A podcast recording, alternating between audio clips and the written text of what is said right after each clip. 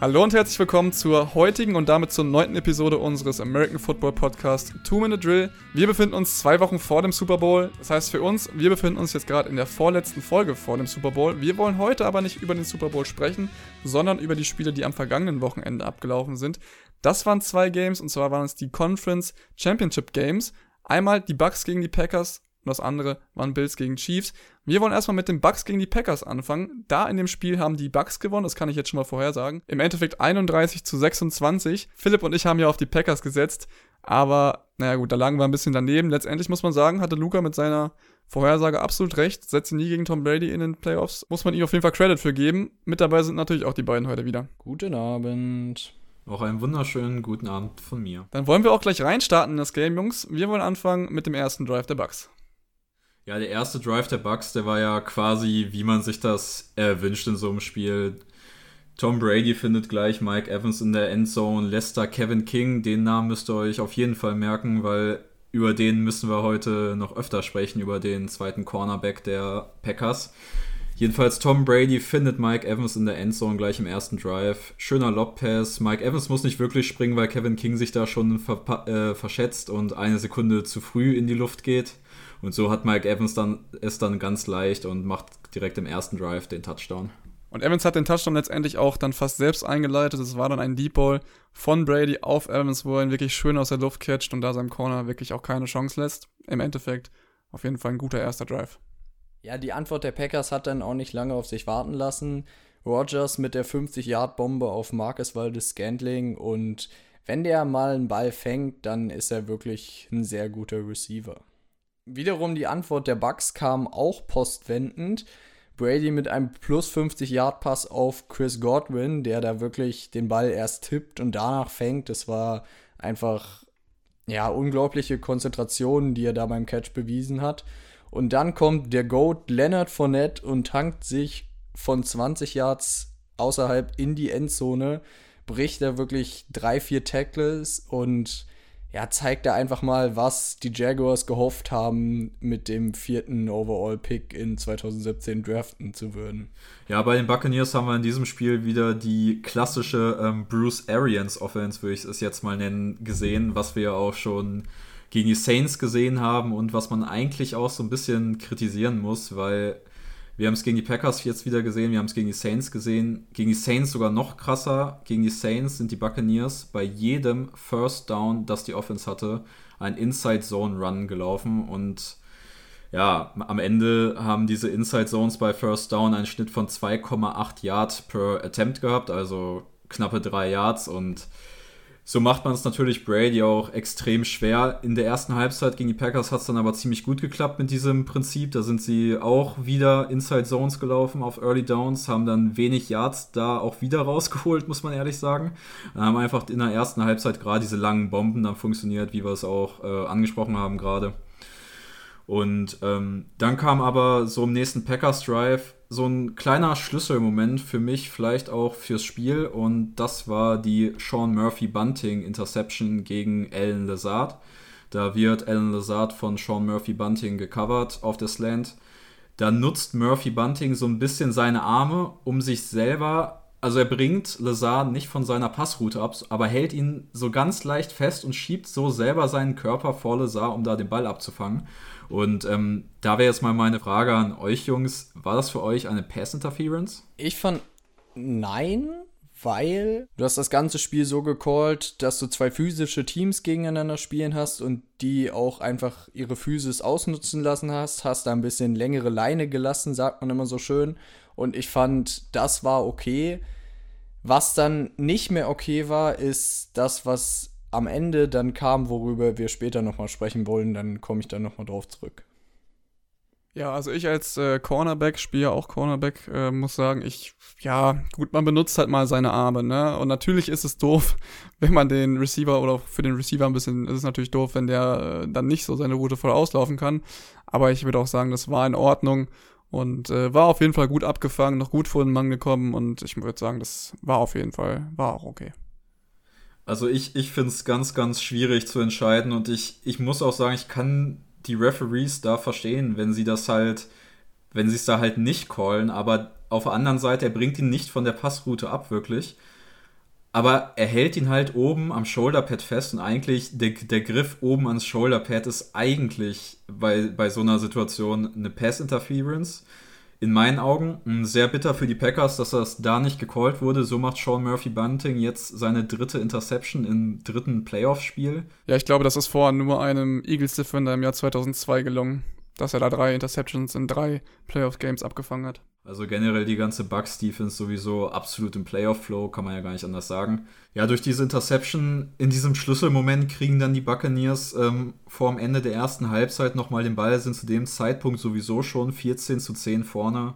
Ja, und durch diese Interception waren die Buccaneers dann in der Position, vorm Ende der ersten Halbzeit selber nochmal einen Drive zu spielen, ähm, kommen dann auch übers Feld, haben noch ein paar Sekunden auf der Uhr sind in so einer, sag ich mal, ekligen Field-Position, wo du eigentlich ein sehr, sehr langes Field Goal nehmen kannst, was natürlich bei den Wetterbedingungen auf jeden Fall schwierig wäre. Also vorher kam ja quasi die fast gefangene Interception, wo man dann gesagt hat, okay, ja, letztendlich ist es gar nicht so schlimm, die spielen den Versuch, vierten Versuch eh nicht aus und dann hat Tom Brady da nochmal das lange Ding hinten in die Endzone auf Scotty Miller geworfen, der dann zu 1, nicht zu 10 Führung für die Bucks am Ende ja, es ist halt diese Zwischendistanz gewesen und dann haben sich die Buccaneers dafür entschieden, was ich auch richtig finde, nochmal für ein Play zu gehen und vor allem auch da ähm, vielleicht noch einfach noch näher ans Field Goal ranzukommen. Aber was dann passiert ist und was da auch wieder Kevin King passiert ist, das ist dann halt so ein bisschen unfassbar gewesen im Stand, beim Stand von 14 zu 10 für die Buccaneers sowieso. Und dann gehen die Buccaneers auf einmal noch mit dem Touchdown in die Halbzeit. Es steht 21 zu 10. Und da haben die Packers schon ganz schön viel vom Spiel abgegeben, muss man sagen, zur Halbzeit. Ich finde, ja, man kann da Kevin King den Vorwurf machen, dass er sich überrennen lässt, aber man muss da auch auf jeden Fall den Playcall ein bisschen in Frage stellen, weil du spielst nur mit einem Safety in so einer Situation, weil du willst genau sowas verhindern, wenn sie das lange Field Goal nehmen oder noch irgendwie eine Quick Out werfen, dann ist das halt so aber du willst auf keinen Fall noch einen Touchdown aufgeben und dann musst du einfach irgendwie Cover 2 spielen, Cover 4 oder irgendwas in die Richtung. Und mit Single High kommst du da echt nicht weiter. Man muss aber sagen, dass das Playcalling der Packers Defense in der ersten Halbzeit auf jeden Fall nicht das Richtige gewesen ist. Die Offense hatte dann in der zweiten Halbzeit die Chance, das wieder besser zu machen ja, was daraus dann resultiert ist, Jungs, könnt ihr ja nochmal kurz erzählen. Ja, für die Packers ging es dann quasi offensiv so weiter, wie es in der ersten Halbzeit defensiv aufgehört hat. Gleich im ersten Drive ähm, kommt da ein kurzer Pass in die Flat auf Aaron Jones. Der sieht Jordan Whitehead ähm, von hinten nicht kommen, den Strong Safety der Buccaneers. Und der flügt da komplett in Aaron Jones rein. Für den war mit dem Tackle das Spiel auch beendet. Aaron Jones verliert dabei den Ball, also fummelt. Ja, der Ball wurde dann von den Buccaneers ähm, recovered, wurde nah an die Endzone rangetragen und dann hat die Offense der Buccaneers ein Play gebraucht. Brady, Pass über die Mitte auf Cameron Braid, den Tight End. Und dann war der Ball schon wieder in der Endzone der Packers. Danach stand es dann 28 zu 10 und man hatte dann schon langsam das Gefühl, dass das Spiel ja schon fast durch sein könnte. Aber sowas sollte man eigentlich nie mit Aaron Rodgers und der Packers Offense denken, denn die haben gleich im nächsten Drive gezeigt, wozu sie imstande sind und haben dann auch gleich den nächsten Touchdown gescored. Dann ging's, oder dann stand es letztendlich also 28 zu 17 und ja, was Tom Brady dann abgeliefert hat, war nicht sein bester Abend, muss man ganz ehrlich sagen. Er hat daraufhin drei Interceptions geworfen, hat also der Packers Defense oder der Packers Offense im Endeffekt wieder drei neue Chancen gegeben, um das Spiel nochmal spannend zu machen. Ja, letztendlich gebracht hat es dann doch nichts. Die Packers Offense kommt ja normalerweise über ihr kreatives Laufspiel. Matt LaFleur ist ja auch vom Shannon Coaching Tree. Aber gut, dass Aaron Jones verletzt wurde direkt am Anfang der zweiten Hälfte, hat natürlich nicht geholfen, aber Aaron Jones hatte in der ersten Halbzeit auch nur sechs Laufversuche. Jamal Williams hatte insgesamt sieben und AJ Dillon hatte nur drei, was ich komplett unverständlich finde, weil das eine Mal, als er den Ball bekommen hat, hat er da wirklich drei Bucks-Defender überfahren, inklusive Devin White, der echt kein schlechter Linebacker ist. Der wurde da einfach komplett auf den Rücken geschubst von Dylan, während noch zwei andere Bugs an ihm dranhingen.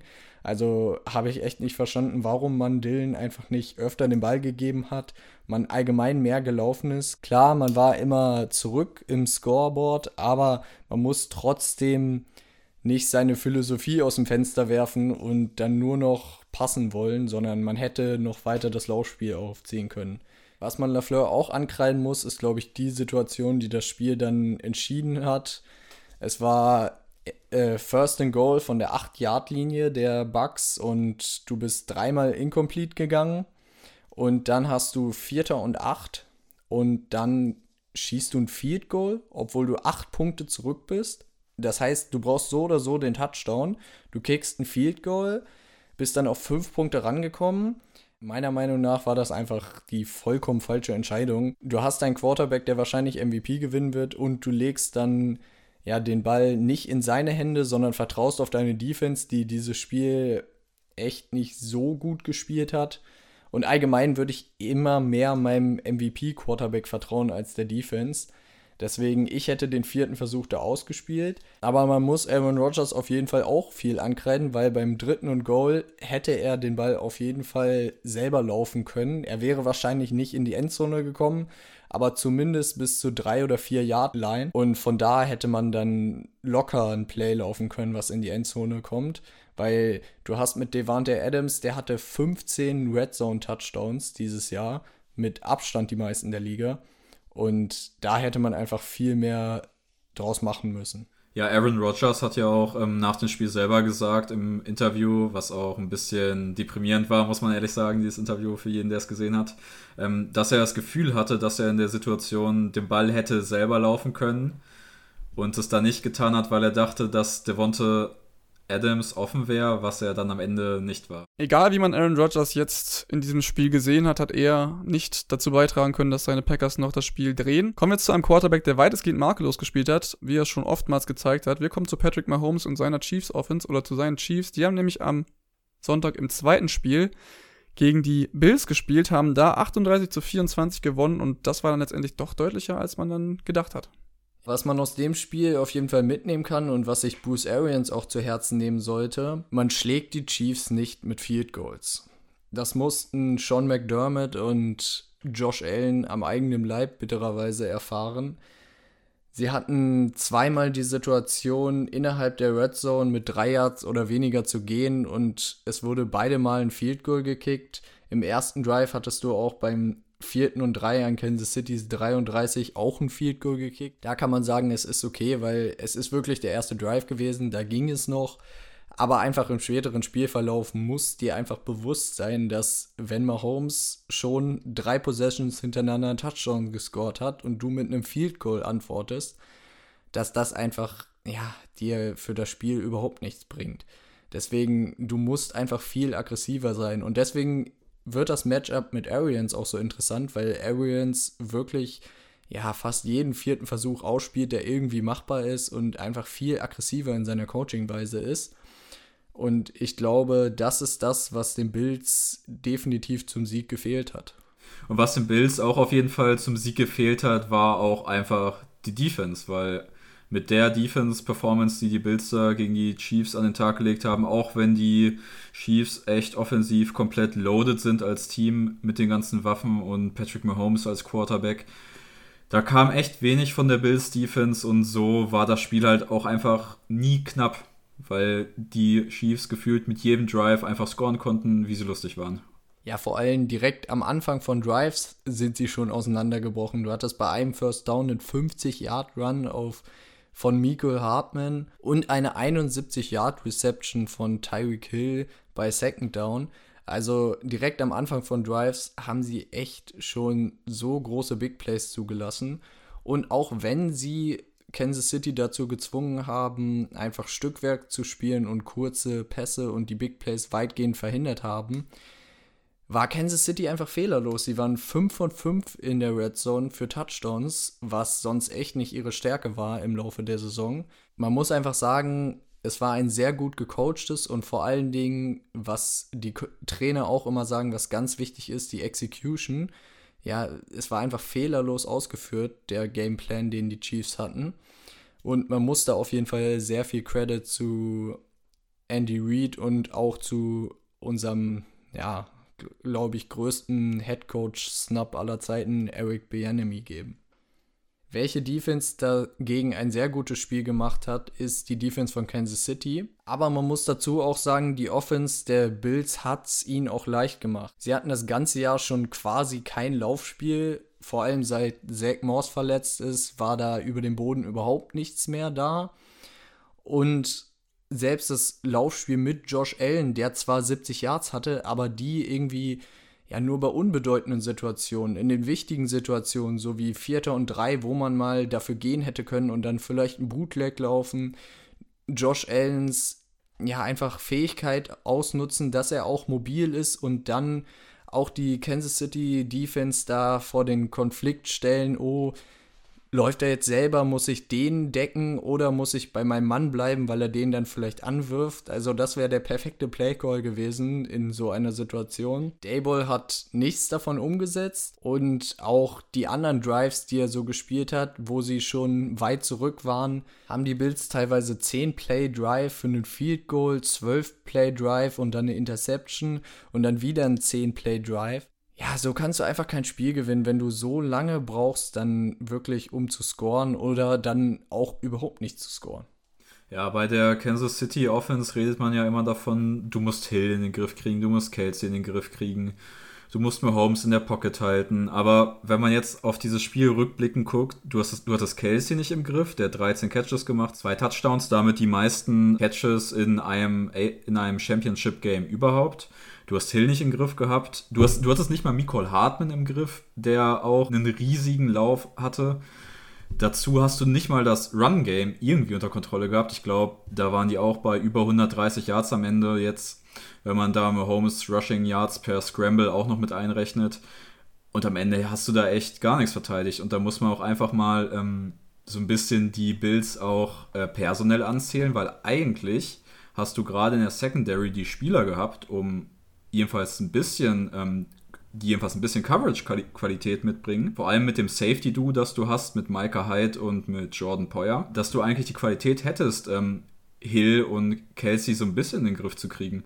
Aber Kelsey konnte in der Mitte machen, was er wollte. Poyer oft zu weit weg, auch, auch wenig mit äh, Double Coverage auf Kelsey gearbeitet. Und sobald Tyreek Hill Man-to-Man gegen Tredarius Wright, einen der vielleicht besten Corner der Liga eigentlich, äh, im Matchup stand, hat Hill ihn so vernascht. Jeder Release hat Hill drei Yards Separation verschafft, konnte sofort den Ball kriegen. Ich glaube, ich habe Wright dreimal auf der Nase liegen sehen in diesem Spiel gegen Hill. Also das war scheinbar für die Bills an dem Tag nicht zu verteidigen. Das ist für die Chiefs Offense im Super Bowl so einfach wird wie gegen die Defense der Bills, kann ich mir nicht vorstellen. Denn die Bucks Defense hat auf jeden Fall einen sehr guten Pass Rush gezeigt und auch die Corner haben wirklich gut gespielt. Das war ja im vergangenen Aufeinandertreffen damals nicht der Fall. Damals konnte Kansas City Chiefs mit 248 geworfenen Pass Yards bereits in der ersten Halbzeit die Bucks dominieren.